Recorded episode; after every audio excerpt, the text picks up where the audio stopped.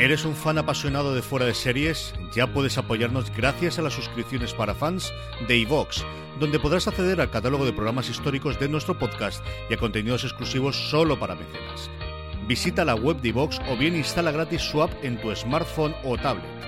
Busca fuera de series, pulsa en el botón de apoyar y elige la cantidad de tu aportación desde 1,49 euros al mes. Todos nuestros mecenas ya pueden disfrutar de la primera temporada completa de Fuera de Series, un material único que no encontrarás en ningún otro sitio. Y cada viernes, dos nuevos episodios del catálogo histórico del programa. Conviértete en mecenas de Fuera de Series y disfruta de contenido exclusivo con la suscripción para fans de iVox.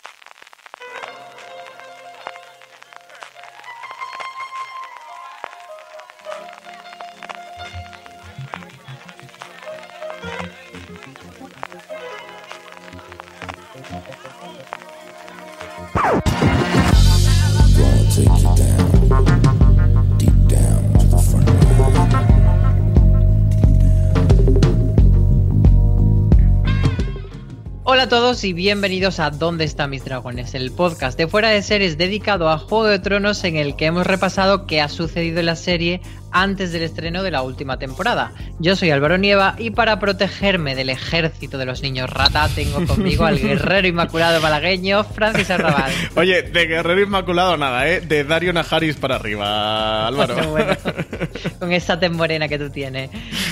Y esta semana con nosotros está alguien que no sé si es experto en folclore de Poniente, pero desde luego lo es en folclóricas de Poniente. Alberto Rey.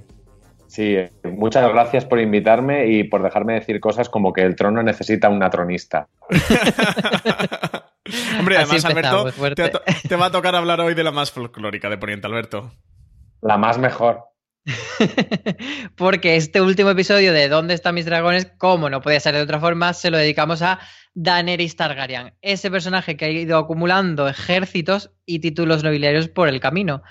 A ver, os propongo un juego para empezar. Por 25 pesetas sobre nombres de Daenerys, como por ejemplo Daenerys de la Tormenta. Un, dos, tres, respondo otra vez. Franci. Eh, Misa. Alberto. Reina de los pagafantas. Francis. La que no arde. Alberto. La que todas sus escenas podrían ser de un vídeo de Beyoncé. Francis. Rompedora de cadenas. Y Alberto.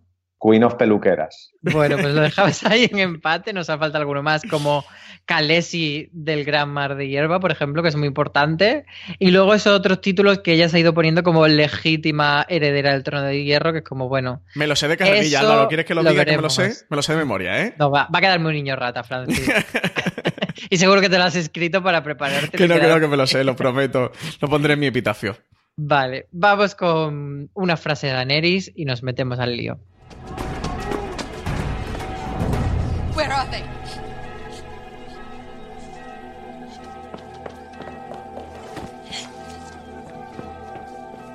Where are my dragons? Seguro que hay muchas frases para elegir de Daenerys, pero no podíamos poner otra que esta, que es la que ha dado título a nuestro podcast. Eh, y he dicho bien podcast, ¿eh? No sé si me debéis un caramelito. No, no como en otros podcasts que has dicho, Álvaro. Eh, así a rasgos generales, eh, quiero saber qué os parece Daenerys y si estáis de acuerdo con lo que alguna gente opina, no sin falta de argumentos, de que, bueno, mm, era un personaje muy prometedor, pero que ha estado mucho tiempo dando vueltas, especialmente por eso, es que luego lo analizaremos, y su trama se ha dilatado un poco, o se ha quedado como ahí a la espera. Alberto. Bueno, Daenerys era un poco en el. Si esto fuera un cuento clásico, ella es la protagonista natural. Su viaje épico es el de, el de una buena persona, pero han pasado las temporadas, ella ya no es tan buena persona. Su viaje épico a veces han parecido unas vacaciones. Así que quizá no sea la más adecuada para sentarse en el trono de, de, de hierro, que ya sabemos que no es la pregunta más importante de Juego de Tronos ya, pero un poco sí. y Francis, ¿tú amas, odias Daenerys? Yo amo a Daenerys, a mí me gusta muchísimo el personaje. Creo que esas críticas están bien fundadas, que las temporadas 3, 4, 5 a Daenerys ya le empezaron a pesar esa espera eterna de llegar a, Poniente, ese, ese punto que, que, tenía que llegar siempre y nunca llegaba, que quizás en la séptima temporada, sexta hacia la séptima, se precipita todo mucho y avanza muy rápido, pero que es algo de lo que ha adolecido en general el Juego de Tronos pero a mí, en cualquier caso, el personaje, como bien dice eh, Alberto, que sería el protagonista en cualquier mm, cuento, relato de capa y espada, eh, sería el protagonista eh, natural. Yo estoy a tope con Daenerys Targaryen. A mí me gusta muchísimo, muchísimo este personaje. La protagonista natural y princesa que fue prometida, pero no vamos a entrar en eso todavía. que es Jon no. Porque entramos a repasar la historia de Daenerys desde el comienzo y fijaos que pasa una cosa, en los seis personajes que hemos eh, analizado hasta ahora, todos comenzaban su camino en Invernalia, unos porque eran Stark y otros porque como Cersei o Tyrion habían ido a Invernalia pues a hacer esa conversación con entre Ned Stark y Robert para que lo convirtiese en mano del rey, etcétera. Todos salvo Daenerys que comienza su viaje en esos y allí estaba junto a ese hermano gilipollas, por no decirlo suavemente, que era Viserys, que quería em, venderla o pactar una alianza, un matrimonio de conveniencia con Caldrogo para conseguir el ejército de Dorrakis y así acometer su objetivo, que era convertirse en el rey de Poniente, como pues eso, estaba en la línea de sucesión de la corona Targaryen que fue eliminada por el rey Robert con, con esa conquista que hizo. Eh, ¿Cómo recordáis estos comienzos de Daenerys que era una niña, no tan niña como en los libros, Alberto? Yo recuerdo sobre todo la escena de, la muerte del hermano, que era para mí casi más que la decapitación de, de Ned Stark, cuando dices, aquí es que no se salva nadie. O sea, porque realmente ese, chaval, yo no había leído los libros y creía que podría ser un poquito protagonista de algo en algún, en algún momento. Y ella, pues es lo que tú dices. HBO tomó la decisión de, por mucho que sea HBO, de subir la edad al personaje para hacerlo más, lo que dicen ellos, eh, palatable, que es como eh, digerible. Eh, porque, claro, es que es una niña muy niña y tiene que empezar con escenas de sexo. Pero yo la recuerdo como que al principio, no solo porque la actriz no la, no la conocíamos y, nos daba esa sensación de novedad, pero que era un personaje muy carismático, interpretado de una manera muy carismática. Fíjate que me parece curioso eso porque yo creo que Emilia Clark, sin ser una gran actriz, ha ido mejorando con el paso de la temporada y la veía un poco. Ahora, revisionando escenas de los primeros episodios, la veo un poco que estaba ahí hipertérrita, como un poco sosita, pero... Pero eso les ha pasado a todos. Sí, en realidad sí. Se han, hecho, se han hecho actores, es como los actores que solo han trabajado con un director, se han hecho actores siguiendo las mismas indicaciones constantemente o casi siempre, y al final, aunque solo sea por repetición, coño, te sale bien. Francis, ¿tú cómo recuerdas los comienzos de Daenerys al lado de Caldrogo? Aquí tiene el punto este complicado que, que estamos tratando, que, es que los libros, el personaje de Daenerys Targaryen es, es, de una edad muy inferior. En los libros, creo que cuando le arregla a Viserys este matrimonio con Caldrogo, tiene, y cuando tiene su primer hijo, son 14 años o 15 años o algo así, y Emilia Clark eh, tenía, no sé cuántos tendría, pero al menos 22, 24 años eh, sí que tendría, pero por una serie de escenas que, que, le toca desarrollar durante la primera temporada, pues eso, tuvieron que subirle la edad al personaje. Creo, creo que ahí como espectador, si no han leído los libros o si no haces el ejercicio consciente de, de saber que el personaje sí que está ubicado en una edad inferior y la evolución que puede tener se te puede quedar un poco más cojo. En cualquier caso, es el primer acercamiento que tenemos con Daenerys, este matrimonio concertado que le hace Viserys con la ayuda de, de Illyrio Mopatis, que se nos olvida ya que es quien le regala los tres huevos de dragón, eh, que, luego es con lo Ese nombre lo has buscado en la wiki, ¿eh? No, Illyrio Mopatis me acuerdo, Illyrio Mopatis me acuerdo. Que además tiene un traje muy chulo, ¿eh? De esos trajes de... Para que a mí para carnaval me molan por ponerme. y, eso, y bueno, pues lo casa con, con este señor, con Caldrogo, para que, para que le dé los guerreros eh, Dothrakis para, para conquistar Poniente, reconquistar su, su amado y añorado desembarco del rey. Pero bueno, bien, esta parte es lo que decís también. Bueno, añorado, pero que tampoco lo ha pisado mucho. Pero, pero sí que apuntabas una cosa que me parece muy interesante y es eso, lo de la diferencia de edad. Yo creo que aunque no sea una niña en la serie, sí que entiendes que ella, mm, si no es una adolescente, no acaba de salir del cascarón, por así decirlo, es como una niñita todavía en, madurez. Y sí, que veremos esa evolución, aunque no sea de niña a mujer, como decíamos eh, con la canción de Julio Iglesias de Sansa, pero sí, pues eso, de una pavilorta a una mujer con los ovarios muy bien puestos. Aquí hay una parte que es un poco polémica, que es la violación de Caldrogo, y si luego hay síndrome de Estocolmo con Drogo porque ya se acaba enamorando de él. ¿Qué opináis vosotros? Eh, hay síndrome de Estocolmo de tomo y lomo, ¿no? Yo creo que esto eh, aquí es duro. Es uno de los debates encarnizados ¿eh? de Juego de Tronos, de, la violación de Drogo y de cómo ella luego se, se, enamora de él. Al final, a ver, eso esto es una fantasía épica, tiene un contexto medieval, por muy feminista o no para algunos que pueda ser Juego de Tronos. De hecho, eh, yo estuve una vez en una charla eh, fantástica que dio María Mar Grandillo eh, sobre la cuestión de género en Juego de Tronos, que, me pareció una charla apasionante, pero sí, yo creo que aquí pues es muy evidente, ¿no, Álvaro? Que esto lo tenemos. Sí, es La Bella y la Bestia y, la historia de Daenerys, casos de libro de Síndrome de Estocolmo. A Caldrogo se lo acaba cargando bastante bien pronto y fíjate que es un personaje como que tenemos muy, muy en la mente, muy icónico de la serie, pero eh, al igual que Ned Stark acaba muriendo en la primera temporada, eh, a causa de Miri Mas Dur, no sé si lo he dicho bien, que era una, una bruja, una maga hechicera, llámalo como quieras, de, de un pueblo de esos que los Dothraki habían atacado y ella, bueno, eh, se ofrece a ayudar a Drogo con una herida que tenía y al final lo que hace es cargárselo o dejarlo catatónico. Dani lo mete en la pira y en un momento así se vuelve un poco loca y se mete ya dentro de la pira pero no arde, Alberto, este momento que representa para ti de la serie.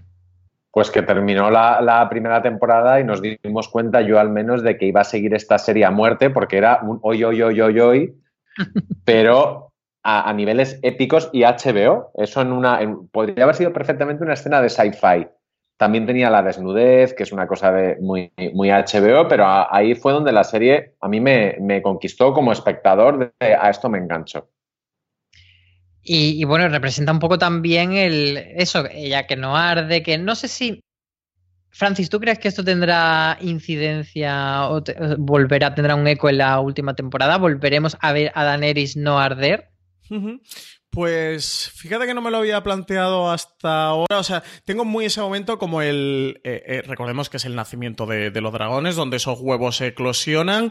Eh, también como. Mm, quizás, no sé si vosotros lo veis así, como, como la pérdida de su infancia, donde, donde se quema esa Daenerys anterior y surge la que no arde, surge esa Daenerys Targaryen que hoy día conocemos, ya sin su hermano, que la siga lastrando y la siga manipulando eh, creo que el título puede estar más referido a ese momento bueno, tan importante no, esencial en la vida de Daenerys Targaryen, que es que nazcan esos tres dragones por primera vez en centenares de años en el mundo de, Poniente o de, o de, esos en este caso, pero mm, no sé, si me tuviera que mojar diría que no, no sé qué repercusión puede eso eh, tener. Tú lo dices por un punto así como algún acto heroico, ¿no? En una batalla final o, algo durante la octava temporada. Lo apunto para, para, estas cosas que nos dicen luego en los comentarios de tenéis que hacer un podcast con todas las cosas que habéis teorizado Y, que, y que no van a salir o si van a salir. Pues una de las que yo apunto para, para eso, para luego hacerme el Walk of Shame si no sale, es que, la cualidad ignífuga de Daenerys va a volver a, a lucirse en la última temporada. A ver, yo he puesto por qué no, venga, para, hacer así el contrapunto. Vale. y bueno, al final, como tú decías, aquí es donde tiene por fin a los dragones. Y este acto de mm, tan espectacular le sirve para que empiece a tener seguidores que son como un poco sus fans y que la acompañan en lo que yo denomino la romería de Daenerys por esos, que es todo este recorrido de ir de ciudad en ciudad, eh, conquistando, eh, consiguiendo más fieles y haciéndose lo que al final ella es, que es un recorrido que ha tenido muchas críticas, pero yo creo que sí que aporta mucho respecto. O sea, si Daenerys desde la primera o la segunda temporada hubiese ido a Desembarco del Rey a conquistar, habría sido interesante. Pero yo creo que también era, fundamental que aprendiese a gobernar y no solo a conquistar y quemar y matar gente. Alberto, ¿tú estás de acuerdo? Sí, a mí el Daenerys, este eh, World Tour, me, pareció interesante, pero cierto es que se me hizo un poquito largo, un poquitín largo, porque yo además, eh, yo ya estos peñiscos, las estos Las Vegas que visita constantemente, se me mezclan mucho en la cabeza, tanto dorado, tanta muralla, y me cuesta ahora hacer una... Es verdad que si, lo, si, si me lo cuentas tú, que me lo vas a contar, eh, me nombras los sitios, lo que pasó en cada uno, los puedo, los puedo alinear cronológicamente, pero si no, no, para mí es eso, un montón de peñíscolas que fue uno tras otro. Su primera parada fue en Quarth y aquí lo que se encontró fue la Casa de los Eternos, donde tiene una visión que es mucho más reducida que los libros, pero que es igualmente mm, icónica y que ha dado mucho que pensar a los fans y que, pues eso, hay gente que piensa que esto va a tener un eco eh, la última temporada. Por repasar mm, lo que ve Daenerys en esa visión de la Casa de los Eternos, es que llega al trono de hierro de la Fortaleza Roja que está eh, nevado por completo, ya ha llegado el invierno, pero justo cuando va a tocar el trono oye como una voz que le viene de lejos y no llega a tocar el trono. Y yo creo que esto es lo que pasó en la temporada anterior, justo cuando ella estaba ya a punto de irse a cruzar el mar angosto para llevarse a todo el ejército, todos los barcos que tenía, viene John Nieve y le hace irse hacia la guerra con los caminantes y le desvía de este objetivo. Porque un poco lo que. Porque luego, después de, de ese momento que no toca el trono, la vemos cruzar el, muro. Pero luego hay una escena con eh, Caldrogo que a mí me resulta súper rara y no sé si vamos a ver a Caldrogo o qué va a pasar, Francis. Caldrogo y el hijo nonato. Y el hijo nonato. Es que era Roegar era, puede ser, o algo así. Ah, este nombre no me acuerdo, creo que se llama Yo, yo le recuerdo como el semental que Roegan o Roegar o sí que iba a montar el mundo. ¿Cómo era? ¿A cabalgar el mundo? A cabalgar el mundo, sí, el semental. No, que iba a montar el mundo, creo que era. Creo que era que iba a montar el mundo. bueno, pues ya sabes que aquí los títulos en Poniente van por lo alto. Aquí no, no son de quedarse cortos en los, en los títulos. Todo esto ocurre durante la segunda temporada, que es la llegada eso de, de Daenerys a Karth en esta romería muy bien descrita, Álvaro, por, por, la, por la Bahía de los Esclavos, que se conoce dentro del mapa eh, de esos, y con Sharo, Joan Daxos y toda esta trama de la Casa de los Eternos. Yo creo que la visión esa, que dio para muchas teorías y empezó aquí Juego de Tronos a, movernos bien por Reddit eh, y todo culminaría ya en la, en la boda roja, bueno, como máximo exponente, pero que aquí ya empezamos de, meternos a teorizar y hacer un poquito el efecto perdidos de comentar cualquier cosa que ocurre y empezar a especular. Yo estoy contigo, yo creo que eso es lo que hemos visto durante la séptima temporada en cuanto al, a, la sala del trono de desembarco del, del, rey, de la fortaleza roja, pero... ¿Y qué de Drogo? Cuéntame de Claro, en cuanto le ¿Vuelve o no vuelve? Tengo muchas dudas. Es que me debato entre dos cosas. Por un lado, que, que signifique la muerte de Daenerys, o sea, que Daenerys va a morir finalmente y se va a reencontrar con Drogo y con su hijo Nonato, o que por otro lado es una especie de despedida porque él tenga, perdón, ella tenga el hijo de, del Jon Aerys, o sea, tenga el hijo de Jon Snow y nazca este hijo que sea la canción de hielo y fuego tengo un poco ahí debate de cuál de las dos cosas puede ser. En una, o sea, yo lo veo o muriendo de Daenerys y reencontrándose con, su hijo Nonato y con Drogo, o eh, que, ha tenido un hijo con Jon y se ha despedido finalmente, ¿no? Un poco el, eh, esa despedida emocional, eh, como haría. Em, ay, ¿cómo se llama esta mujer? La, Maricondo, ¿no? Que le, daría un abrazo y ya pues, finalmente, exactamente, se despediría de ellos de, bueno, he, pasado una nueva vida, una nueva etapa. No sé cuál de las dos, me, costaría mojarme. ¿eh? Alberto, ¿tú tienes alguna teoría? ¿Crees que va a volver Jason Momoa y su eyeliner? Eh, yo creo que Jason Momoa lleva como ocho años en personaje, no se ha cortado ni las puntas y se ha dejado exactamente la piel como la tenía. No se ha hecho un tatuaje más, o sea, yo creo que lo tiene muy claro. Por otro lado, me alegra que citéis a Maricondo que es el primer nombre que conozco de toda una ristra que creo que os estáis inventando, porque para mí esta serie es la, o sea, para mí los lugares de Juego de Tronos, por ejemplo, son la Casa de las Pelucas, el Patio de Cersei, Asturias, Marbella, así es como yo lo tengo en mi, en mi mente. No sé si volverá Jason Momoa, pero ojalá, porque Jason Momoa siempre mola más que nadie. Ojalá un Jason Momoa y Cersei, porque yo creo que Cersei, si ve a Caldrogo, va a decir, espera, maricón, que mi hermano bien, pero aquí no hay consanguinidad y, y me llevo un ejército. Sí, y de hecho, lo que se lleva un poco de, de, la Casa de los Eternos, yo creo que es que también asume esa misión de, de, que ella tiene que conquistar los siete reinos, que al fin y al cabo no era una misión suya, era una misión de su hermano y era un objetivo que sí. ella en principio no tenía en la vida, pero sí que dice, pues venga, ya que soy la última eh, Targaryen, vamos a hacer esto. Y su primera parada es hasta por Mm, si no recuerdo mal, era Marruecos porque era la época de antes de descubrir que en España se rodaba muy bien y muy baratico y se comía muy bien.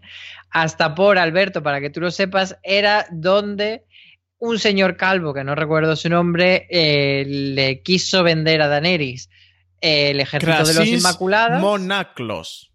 Ese mismo. Este lo he mirado, este no os voy a engañar, este lo he mirado.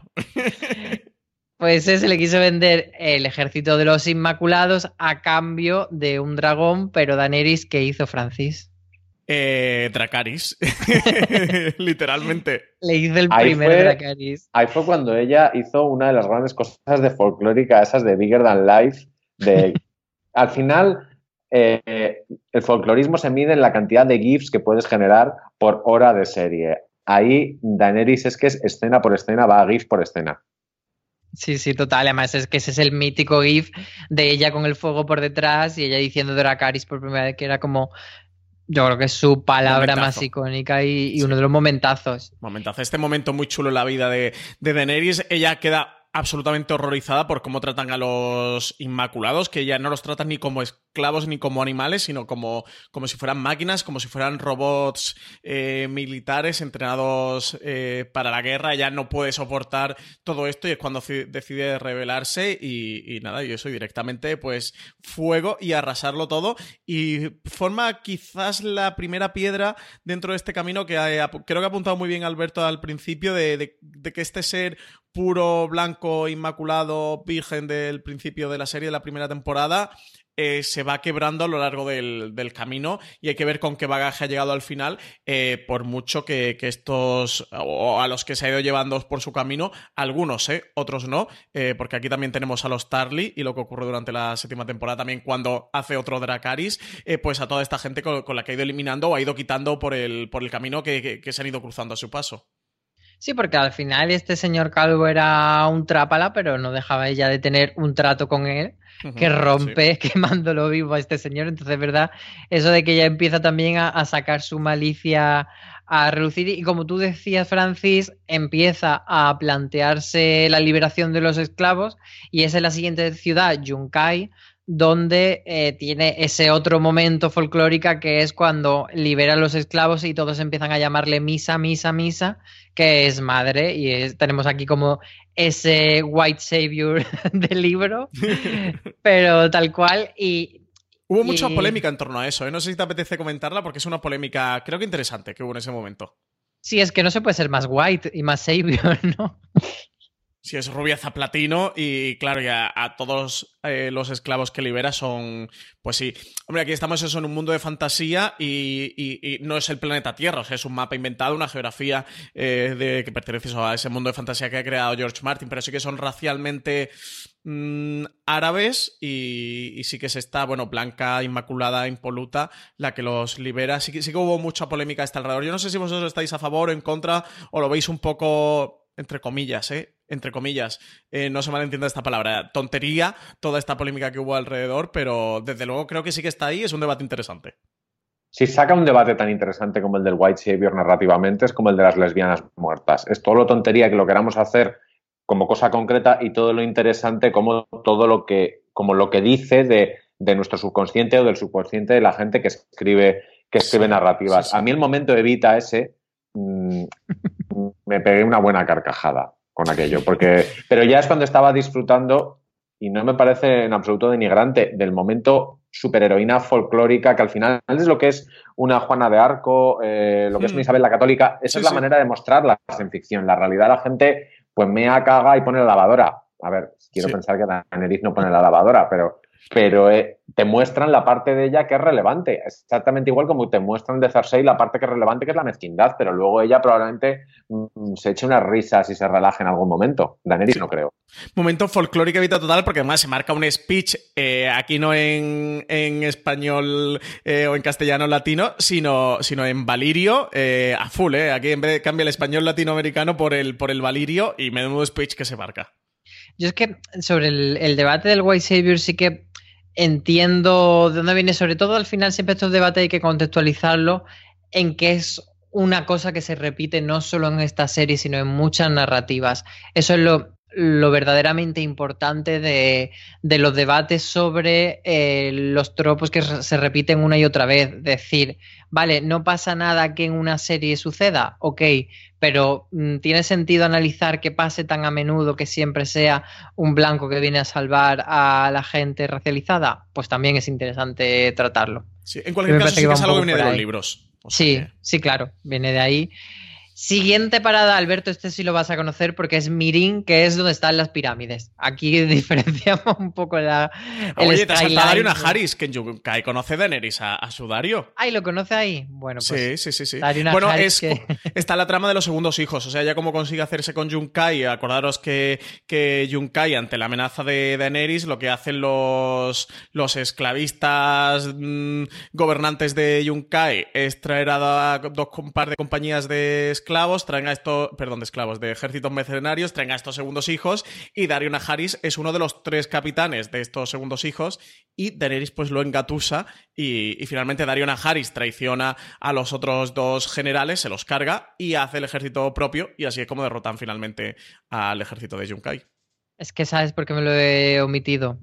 Porque ahí era Dario Najaris el feo. El falso, sí, el falso Dario. Era el primero hasta que hasta que no se hace guapo. Hasta que se convirtió en transporte. De recast.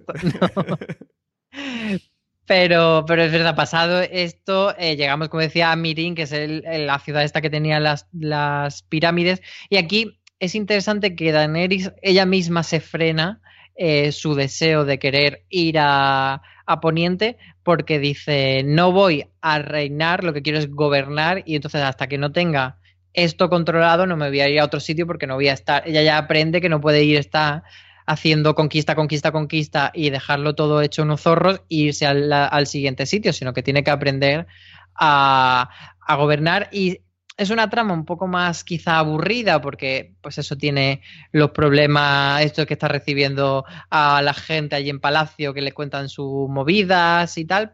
Luego tiene el, tema de las arenas de combate que era esta tradición un poco bárbara que querían eh, retomar la gente de la ciudad. Alberto, ¿tú cómo vistes esta parte como más política de Daenerys?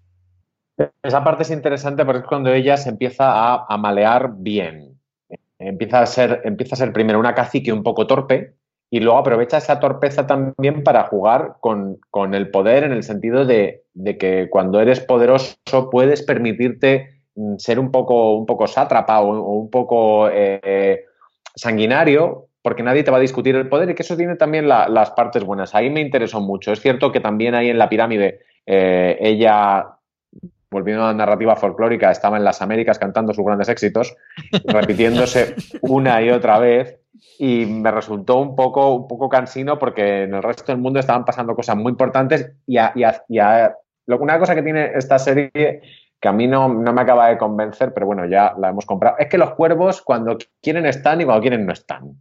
cuando no, hay, cuando no te quieres enterar no hay cuervos. Cuando quieres que haya cuervos hay tres al día, como los puentes aéreos y a ella ahí le llegaba a lo justito.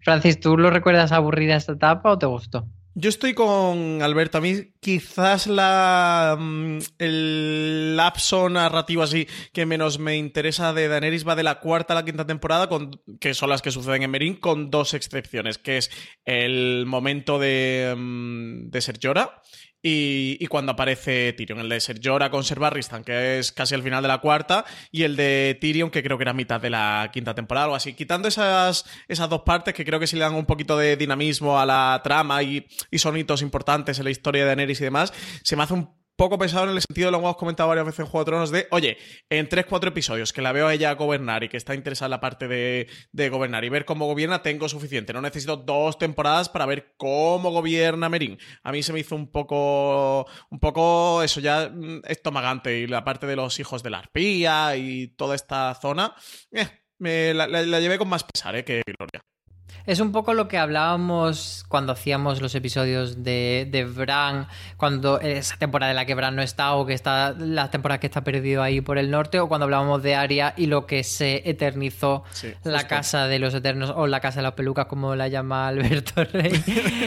eh, que es un poco para que todas las tramas al final confluyan al final. Yo creo que sí que es verdad que se alargó un poco, pero bueno, tuvimos un momento interesante. Uno de ellos es que en esas arenas de combate vuelve Llora, que Daenerys, tras un tiempo siendo su pagafanta favorito, lo rechazó porque era un traidor. Y, y esas arenas de combate vuelve Llora intentando ganarse el corazón de Daenerys por un lado y por otro lado trayéndole como regalito a un Tyrion Lannister que él mismo quería ir a conocer a la reina y que Daenerys lo adopta mm, para mí muy por la cara como consejero. Alberto, ¿tú le ves coherencia a que ella coja un Lannister de Amigi? A ver, también hay que, tener en cuenta que el viaje que había hecho previo Tyrion era también un viaje de degradación y en el que se había estado todo el rato pensando en lo malísimos que eran sus hermanos, lo malísimo que era su padre, lo malísimo que es todo el mundo. Y Tyrion tiene también su propia, su propia necesidad de venganza. Él será una herramienta para Daenerys, pero Daenerys, nadie te dice que en esta temporada no vaya a ser la herramienta de Tyrion y que al final le diga, bueno, gracias, bonita por los dragones, dos besos, guapísima, ya ha llegado a Poniente, ya ha llegado a Desembarco del Rey. No me pareció tan, tan visto con, perspectiva, no, me pareció tan, tan sobrado eso que dices tú de que la, adopta por la cara. Y ahora que dices eso, una cosa que Francis y yo comentamos en el, en el podcast que hicimos con Marichu sobre Tyrion, eh, la posibilidad que se comenta mucho de que Tyrion Lannister pueda traicionar a Daenerys esta última temporada. ¿Tú cómo te posicionas? Me da la vida esa teoría, la vida, porque además me parece que tiene todo el sentido del mundo. Al final, em, Tyrion, la sangre le ha frenado muchísimo siempre. Mm, cuando no ha tenido otro remedio, como o, se le ha ido la cabeza, como cuando asesina a su padre, que menudo bicho era, pero luego hay, hay, muchas veces que se ha frenado y no sabemos hasta qué punto al final el mensaje medievaloide y el mensaje como de honor y de familia que tiene esta serie siempre, siempre debajo podría, podría prevalecer. No, no sé, estamos empezando a pensar que Tyrion es buenísimo. Y Claro, es que ese es el tema, que Tyrion es muy fan favorite, entonces de repente que sea malo, no sé, la gente no quemaría cosas. Mm, bueno, pues nos quedamos con la duda por ahora. Mm, el siguiente paso de Daenerys es que mm, en aquella famosa escena de las arenas de combate, en la que todo parecía estar perdido porque los hijos de la arpía los habían tendido una emboscada, aparece Drogon, ella quema cosas y Drogon se la lleva a un descampado donde la pilla los Dothraki. Francis, ¿qué pasa aquí? Eh, pues nada, que se lo lleva. Momento espectacular, que además esto sucede en la plaza de, toros de Osuna, de aquí cuando la encierran y tal. Eh, folclórica, folclórica. momento folclórica. Es eh, porque creo que cuando, cuando entran las arpías y viene Drogon a salvarla es cuando se está casando con, con Isdar Solorak, ¿no? Con el matrimonio este que le conciertan, ¿no? Para que se tranquilice todo. ¿Es en ese momento o no? Cuando llegaron a entrar las arpías? Porque aquí yo, yo, creo que no estaba, o sea, que estaba prometida, no lo recuerdo, pero yo creo que estaban en mitad de un combate. Claro, pero entran las arpías, creo que es porque justo se está celebrando la, bueno, la boda, eh, porque están allí como oficiando, ¿no? Aquello. Es que esta parte sí que la tengo más, recuerdo más la parte de ser George y ser Barry están con las arpías. ¿Qué, importa eso? Los hijos de las arpías. claro, pues, en cualquier caso, sí, momento espectacular de cuando aparece Drogon allí en esa plaza de toros dos. Un momento muy fan también para los españoles, ¿eh? que todos estábamos esperando que eh, ver esta escena porque sabíamos que había, que había, que el gran reñidero de Merín, que es un, un momento muy importante en los libros, de hecho la portada del libro de Canción de Hielo y Fuego, eh, de donde ocurre estos hechos que pinta Enrique Corominas, es Daenerys con el con el con Drogon, después de lo del gran reñidero de Mirin, eso. Era un momento muy importante y, utilizaron la Plaza de Toros de, de aquí de Osuna en España. Y, y nada, aquí nos llevan, que además acaba eso con un cliffhanger, quinta temporada, con, con Daenerys, que se la ha llevado allí hasta el mar de Drogon, y que hasta la sexta temporada, pues no supimos eh, más de ella, que van en esta expedición que montan eh, Sergiora y, y Dario Najaris al rescate, un poco expedición de busquemos a Daenerys a ver dónde Drogon se la ha llevado, y recordad que, que Daenerys deja como un anillo, porque los Dorraki la apresan y se la llevan y... Bueno, es que ese momento... Daenerys deja un anillito para que, para que Sergiora y y Darío sepan dónde que se Es que se me había olvidado, pero ¿en qué momento pensaron que nos íbamos a creer que Daniel iba a dejar un anillo en mitad de un campo de hierba, como 20 campos de fútbol, y que los otros dos pagafantas lo iban a encontrar. Porque son pagafantas muy pagafantas. Pero bueno. Estaban buscando mucho y, llorando mucho y, y pensando mucho en ella. Por cierto, si queda alguien todavía que escuche estos podcasts y que no sepa lo que es un Deus ex máquina. Un Deus ex máquina es lo del dragón en la plaza de sí, toros. Total, Eso exactamente. Total. sí, sí, es de, por definición, ¿eh? es de tomo y lomo. Sí, un Deus ex máquina, para quien no lo sepa, es como un término que significa en latín mm, Dios convertido en, máquina, que era como un poco. Viene de, de los teatros antes que Mm, pues eso, eh, con los mecanismos del teatro se bajaba Dios, literalmente baja Dios y lo arregla, por así decir. Y solucionaba la trama. Y soluciona la trama. Es el, bueno, iba a decir, la película Avatar, pues un poco lo que pasa es un Dios es máquina, si no lo ha visto alguien, perdón por el spoiler, pero es eso, es un por la cara, un aparece alguien y soluciona, y es esto. Eh, aquí lo que pasa con los Dorrakis es que se la llevan a una ciudad que se llama Baes que es la única ciudad que tiene los Dorrakis. Y allí intentan ningunear a Daenerys diciéndole que, a ver, por mucho que seas la Khaleesi de Caldrogo, Caldrogo está muerto, eres una mujer, encima eres una fulana extranjera, así que la única opción que tienes es venirte a esta ciudad y estar con las viudas eh, haciendo calceta y poco más. Y Daenerys dice que Nanay. ¿Y qué hace en aquel momento, Francis? Pues casi segundo, bueno, segundo, tercer ya Dracaris. Bueno, que aquí no es un Dracaris como tal, le prende fuego directamente allí a la cabaña. Y otro de los momentazos, ¿eh? de Daenerys también saliendo entre, entre llamas. Un momento muy, muy, muy, muy chulo y muy importante también en la vida de Daenerys Targaryen, porque a partir de aquí, recordad que cuando muere Caldrogo, sí que hay unos eh, que le siguen y le son fiel, pero que el, que el eh, en su mayoría se va y se retira, que es este Calasar que luego la, atrapa y a partir de este momento y que ella consigue acabar con los, con los Kales, con los líderes de ese Kalesar, pues se unen a ella y consigue el ejército Dothraki al completo. Y yo no sé, Alberto, ¿a ti qué te parece si este, aunque era un momento muy icónico cuando vuelve a quemar toda, toda esta chabola gigante, si es un poco volver a lo mismo, es un momento pantoja muy chulo, muy folclórica, pero ¿Es otra vez lo mismo? Bueno, ahí, no, ahí concretamente no es Pantoja, ahí es Ava Garner en Ar de Madrid, quemando. Me aburro, lo quemo. Quemo el convento, por cierto. Para mí siempre fue el convento ese sitio. Pero no, es uno de esos momentos que nos da Juego de Tronos de épica y de fantasía y de magia. Porque la serie, lo de los dragones, por ejemplo, al final de la primera temporada al final ves los dragones, porque había gente que estaba haciendo unos análisis del tipo, no es una serie fantástica. No, a ver, nene, hay profecías, hay magia, hay dragones, no los has visto y ya cuando los veías, pues aquí la volvías a ver otra vez no ardiendo a modo de Shakespeare, de contártelo tres o cuatro veces para que luego cuando no arda al final, que yo sí que creo que tendrá algo que ver, como habéis, habéis hablado antes, cuando no arda, nadie se haya olvidado de que no arde. Sí, sí, aquí es que la escena es muy parecida a la de la pira de, de Caldrogo. Eso, y además ella vuelve a salir desnuda de, esa, entre esa cabaña de llamas donde ha quemado ahí a todos los, los líderes del, del Calasar. El momento es momentazo de Daenerys. O sea, para todos los fans de Daenerys, este es hito a tope. Y después de este hito, lo que hace Daenerys es volver a Mirin y se la encuentra hecha unos zorros. El asedio de Mirin, que, pues eso, en su ausencia estaba aquello manga por hombro. Eh, no sé si os parece también un momento muy icónico esta guerra de dragones contra barcos, Francis. Eh, icónico total, icónico total. Esta guerra es chula, que por cierto, no dijimos cuando el reñidor Emirin decirlo, porque vaya que luego nos echen la bronca, Álvaro, que es la primera vez que Daenerys monta a, a un dragón, ¿eh? Es la primera vez que monta en, verdad. en Drogon. Detalle muy importante. Es el reñidero de Merín en esa escena. Menos mal que te tengo de. Menos mal, menos mal, porque si no, luego nos caen los cuchillos de, acero valirio en este podcast. Pues se la encuentra hecho unos zorros y, un poco un momento también de.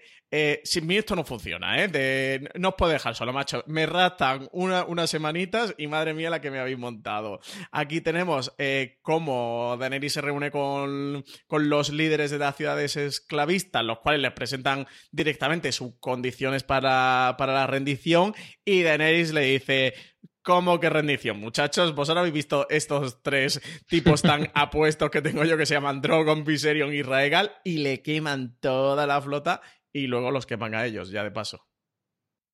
Y en estos momentos es cuando ya por fin convierte a Tyrion Lannister su mano del rey, o mano de la reina, mejor dicho, y por otro lado tenemos una escena muy emotiva con Llora, que es cuando por fin ya le perdona y lo que le dice, como él ya ha contraído la Soria Gris, que vaya a curarse como le manda esa misión. Y, la verdad es que es un momento bastante emotivo. Aquí podemos hacer un pequeño paréntesis para hablar de Llora. Eh, Alberto, ¿tú qué opinas de este señor esclavista? No se nos olvide que se convierte en el máximo fan de la folclórica. Es un personaje que yo nunca acabé de entender eh, los movimientos que hacía. Es también estos, esta gente que tiene una idea del honor que es muy rara, porque la pones sobre un papel y dices, bueno, sí, pero para otras cosas eres, un auténtico salvaje. Y luego es de, te he dado mi palabra, bueno, ya, has matado a gente, o sea, tampoco es... Pero es verdad que el tipo, tanto el personaje como el actor, eh, le dan esta esta fuerza como, como de cine antiguo o de aventuras que te lo acabas, te lo acabas creyendo. Es un personaje muy, muy, muy Willow, muy, muy Han Solo. O sea, estas cosas que dices, pero esto quién se lo ha inventado, esto no existe en la realidad. Bueno, existe en la ficción.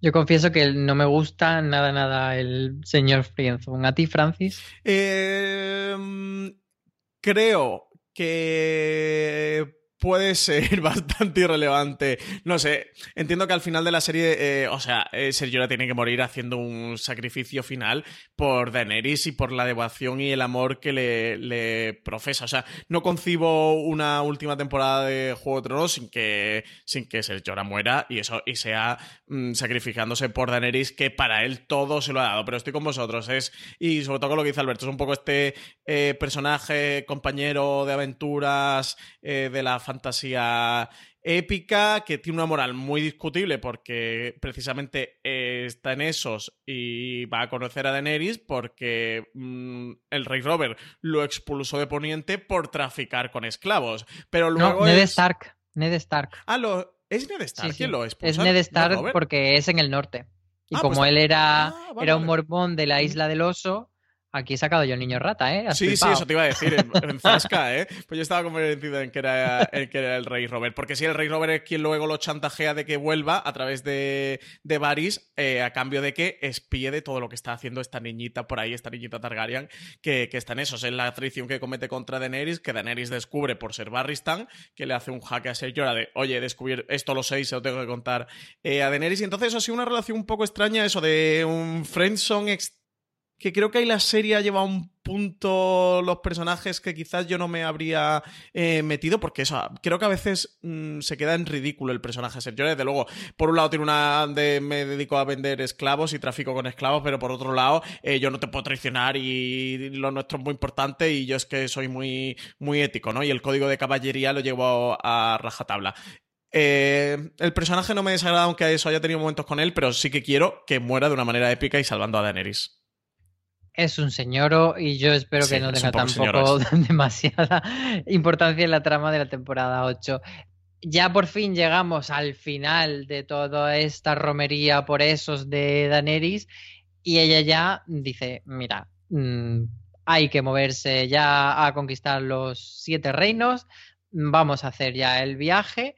Lo hace dejando por un lado a Daharion Harris eh, como regente de Mirin, un poco ahí al cotarro, él se queda un poco tocado y un poco dolido porque mm, no, se la, no se lo lleva con ella y él ya se veía como de reino consorte y ella le dice, bueno, Cari, que esto era sexo, lo hemos hecho muy bien, tú eres muy guapo, yo soy muy guapa, pero hasta aquí se acabó.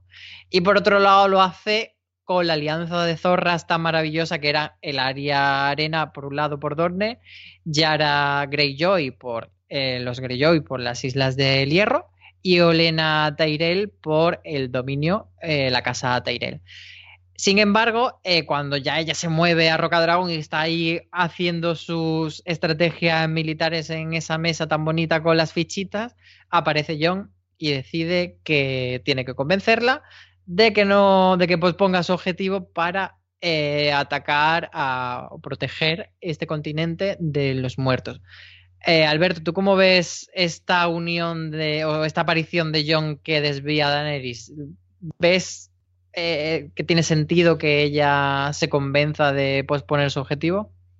Aquí yo creo también que es un poco fanfiction. O sea, es lo que, lo que querían los fans, pues venga, vamos a dárselo. Tiene sentido, ya, o sea, ya en la serie tiene sentido ya todo lo que nos quieran dar, es suficientemente compleja y ha dado suficiente como para hacer lo que le dé la gana me hacía gracia también que ella hace su paréntesis como James Bond.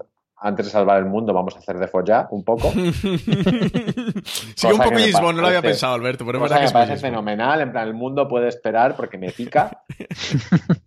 pero a mí me mola porque al final me configura las fichas en una posición que a mí me gusta, que es la de estas, estas alianzas. Yara Greyjoy siempre me pareció un personaje súper desaprovechado así como Tyrion me parece que a veces se pasan de, meterlo, no, debería salir tanto, para mi gusto, debería salir menos y mejor. Pero a mí sí me, a mí me mola. O sea, yo a estas alturas ya me, me lo creo todo y desde luego los acontecimientos, los últimos episodios con los que despedimos la serie hasta el domingo, eh, pues son un poco también de, bueno, podemos hacer lo que nos dé la gana. Bueno, a mí no me importa. Francis, ¿tú cómo ves esta unión de, de John y Daenerys que, que, la desvía de su objetivo y, y, hace una alianza por una guerra mayor te convence y ves química entre ellos, te gusta. Este es el inicio de la séptima temporada, la sexta acaba con esa alianza que tú decías entre Laria, Yara, Olena y Daenerys, que me parece como, mm, o sea, el, e, el, eje es el mando mortal contra Cersei, me parece fantástico. Eh, a mí en cuanto a Cersei, eh, perdón, a Daenerys y a Jon, el, diálogo, la escena que tienen eh, cuando eh, John llega a, ver allá a Daenerys, entra en la sala del trono de, Rocadragón con Daenerys allí sentada y con Serdavos junto a John, eh, Tyrion que también está por allí. Me parece una escena fantástica el diálogo. Mm, me parece apasionante esa eh, un cierta lucha, conflicto duelo ahí de poder eh, llevado al terreno dialéctico y muy diplomático. De verdad me parece un, diálogo genial. La escena me parece muy potente y muy, muy chulo. A mí ese primer encuentro me gustó mucho. El primer encuentro que se producen entre John y Daenerys, un momento muy esperado, como decís, un momento eh, casi fan. A mí la unión eh, me convence. Yo lo comentaba ya en el episodio de John creo que son dos personajes que en cierto punto han llevado unos caminos muy paralelos eh, y que desde luego tienen la suficiente empatía por lo vivido y por lo sufrido como para que se unan. Aparte que los dos sean muy guapísimos y todas estas cosas más eh, carnales o más mundanas. a ver, guapísimos son los Lannister. A, veces hay que poner un poco de orden aquí. Oye, Kit Harington es guapo, ¿no? Eh, a ver, John tiene un culazo de proporciones áuricas. Y Melissa. Y es muy guapa. Y Emilia Clark, hombre. Hombre, por favor.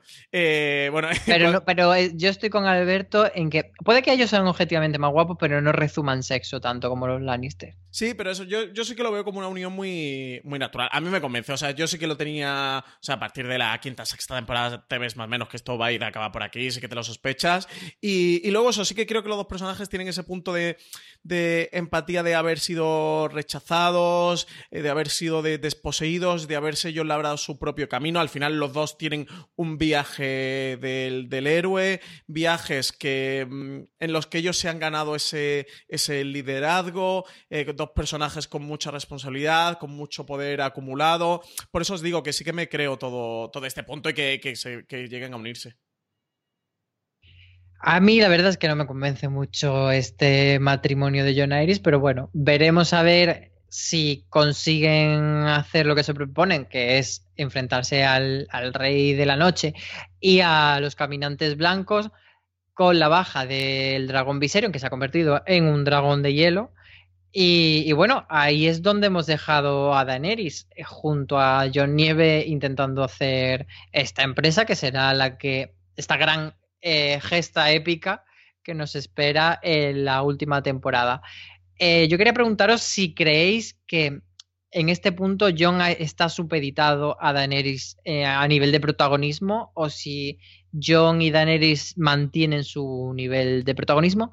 Un dato curioso que me dijo un amigo Luis, que es fan de estos podcasts, que el primer plano de un personaje con nombre que vemos es John, que aparece junto a Bran y Rob. Así que quizá esto sea importante o no, porque Daenerys aparece al final del primer episodio. Alberto, ¿tú cómo los ves?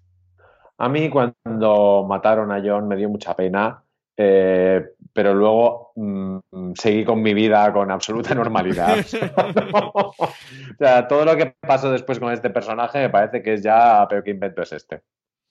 ¿Y tú, Francis? Yo creo que. te resistes. No, es que. Aquello. No, esté por debajo de Daenerys. No, no que me resista a que yo esté por debajo de Daenerys, me resista a que uno esté eh, por encima del otro, cualquiera que sea. Por un lado, aquí hay una parte que creo que Benioff y Bakes son muy conscientes de todo esto desde el principio. Desde el principio. O sea, no es algo que les pudiera explotar en las manos en la séptima temporada. No, no, no. O sea, esto lo, lo sabían desde hace mucho tiempo. Ha habido muchísima conversación alrededor, mucho ruido alrededor. Eh, no sabemos en los libros cómo lo ha planteado Martin, aunque sobreentiendo que los libros Martin lo habrá planteado como algo eh, equiparado y por la trayectoria de los libros de Canción de Hielo y Fuego. En cualquier caso, Benioff y que son los responsables de esta serie, sobre todo eso, con un libro, con un último libro de Canción de Hielo y Fuego no publicado y que sabemos, o que han dicho, al menos, eh, nos engañen o no, que, no van a ser exactamente iguales y que podrían tener finales diferentes. Sí que creo que Benioff y no van a jugar esto de, de poner por encima un personaje del otro. Creo que en cierto o de cierta manera sería traicionar un poco el espíritu de Juego de Tronos y, sería traicionar desde luego a los personajes de Daenerys y de Jon. Y luego yo hay una parte que no entiendo de la humanidad, que es que mm, somos como los inmortales, que solo nos podemos quedar con uno y, no sé por qué eh, Daenerys y Jon no pueden eh, coexistir sin que uno esté supeditado al otro. No sé por qué este rollo de que al final siempre tenemos que no, yo lo digo más porque las tramas confluyen y, entonces hay como bueno, pues, pues compartirán escenas o compartirán protagonismos o uno se quedarán con unos protagonismos y una escena y el otro se quedarán con otros. De verdad que... que Yo morirá en brazos de Daenerys. Mm, como sea, pero de verdad que no creo que haya que, jugar esto de solo puede ser uno. Eso, eh, es Juego de Tronos, no son los inmortales. Me niego a que Juego de Tronos termine con una apología de la Power Couple. Me niego absolutamente. Por favor, un mundo gobernado por un soltero. Me encanta tu, defensa de, los solteros, Alberto. Es que si no lo hago yo, ¿quién lo hace? Em, antes de cerrar este podcast, sí que me gustaría eh, comentar una teoría muy importante, que es lo que solemos hacer al final de estos podcasts, que es, sobre las traiciones de Daenerys. Esto sí que es de los libros, os lo advierto, y hay un pasaje en la Casa de los Eternos que hay 333.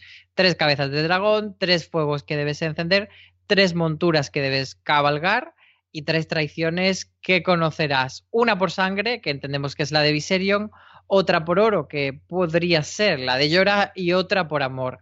¿Os viene a la cabeza alguien que podría traicionar por amor a Daenerys, Alberto? Una por sangre, una por oro y una por amor es tan chayo moedano, tan, tan, volvemos a las folclóricas. No, no tengo ni idea, pero, pero porque creo que además es que tenemos seis episodios largos por delante. A ver si nos creemos que la serie va a empezar a terminar ya en el primero. Lo dudo mucho. Francis, ¿tú la traición por amor la tienes identificada o crees que no va a pasar? Aquí tenemos a Jon que eh, podría ser el más evidente porque es el que tenemos como más claro, pero ¿y si es un Dario Najaris? ¿Si es un Ser Jorah? Uh, pues digo yo que esta traición por amor tenemos que verla. Mi duda es entre John, Dario y, y Ser Por eso, porque a lo mejor no estamos esperando John porque es como la más que tenemos delante de nuestra cara, pero nos rescatan a Dario mm, o nos rescatan a Llora y la tenemos por ahí. Yo creo que Dario no va a volver y que si hay una tradición por amor puede ser efectivamente de Jon Snow o, fíjate lo que te voy a decir, de Tyrion Lannister, que está esa teoría de que No, está no, enamorado que ya hemos No comentado. compro, no compro, no compro, no compro. No compro esa teoría. Para cerrar, eh, Alberto Rey, posibilidades de que Daenerys acabe en el trono si es que hay trono al final de la temporada 8. Del 1 al 10, ¿cuántos tronitos le damos? Posibilidades un 8. ¿Y tú, Francis? Yo le doy 10 tronitos, eh, Álvaro, pero... 10 tronitos. Yo para mí es la, la que está vale, en el ticket de la de, de la carnicería de Poniente. Daenerys es- tiene el número uno, tiene el primer Yo es que fíjate que lo veo tan evidente, es algo que hemos esperado y ansiado desde tan al principio de la serie que me parece que no puede ser eso. Es, Es que hay es tan cosas obvio que, que la no. serie Entonces yo, está muy trillada y hay mucha conversación alrededor. Es que hay cosas que vamos a decir. Pues qué evidente. Pues, pues- pues sí, pero es que de repente no te van a poner que Dario Harry se siente en el trono. ¿Sabes? O sea, es que hay cosas que ya es imposible a estas alturas y con todo lo que se ha hablado y estamos hablando que, que todo, todo, todo nos vaya a sorprender. Yo diría que Daenerys, ¿eh? yo le doy 10 tronitos. seis tronitos de mi parte se va a llevar Daenerys Targaryen. Y posibilidades de que muera Daenerys en la última temporada de Juego de Tronos. Alberto, del 1 al 10, ¿cuántos Ned Starkitos le das? Del 1-1, pero yo le pondría 0. O sea, no muere. Yo creo que no. Me dejas, vamos, de piedra de acero Valirio. De Soria Gris, te deja cubierto de, De Soria Soria Gris me has dejado. Francis, Eh, yo me sumo a Alberto, yo le doy cero de Starquitos, ¿eh?